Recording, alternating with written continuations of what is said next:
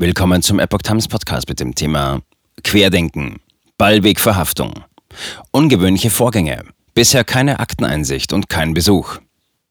Ein Artikel von Oliver Schubert vom 8. Juli 2022. Justizvollzugsanstalt verordnet Quarantäne für Querdenkergründer Ballweg. Es ist unklar, ob die Staatsanwaltschaft bereits ermittelt hat. Mehr als eine Woche nach der Verhaftung von Michael Ballweg haben seine Anwälte noch keine Akteneinsicht erhalten. Der Berliner Rechtsanwalt Dr. Alexander Christ, der zu einem 10- bis 12-köpfigen Verteidigerteam des 47-jährigen Querdenkergründers gehört, nannte diesen Vorgang im Gespräch mit Epoch Times ein wenig ungewöhnlich.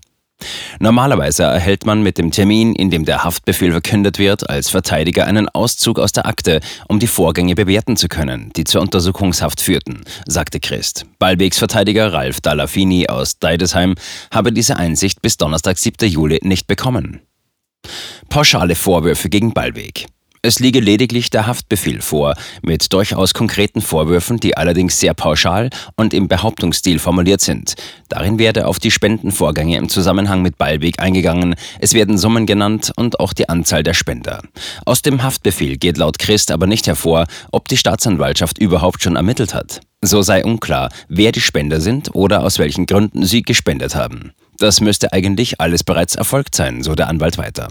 Auch dieser Umstand sei ebenfalls ungewöhnlich. Die Akteneinsicht soll am Dienstag, 5. Juli, verschickt worden sein, lag zwei Tage später aber noch nicht vor. Dabei gelte in Deutschland ein Beschleunigungsgrundsatz, der alle Beteiligten dazu verpflichte, in solchen Fällen schnell zu arbeiten, damit die Verteidigung möglichst schnell ihre Arbeit aufnehmen kann. Vor dem Hintergrund ist es bedenklich, dass wir bis heute noch keine Ermittlungsakte haben, noch nicht einmal einen Auszug. Staatsanwalt genehmigt Treffen mit Anwalt.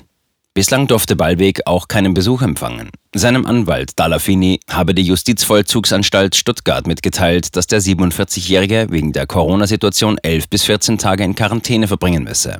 Auch eine Kontaktaufnahme per Skype sei ihm nicht gestattet worden.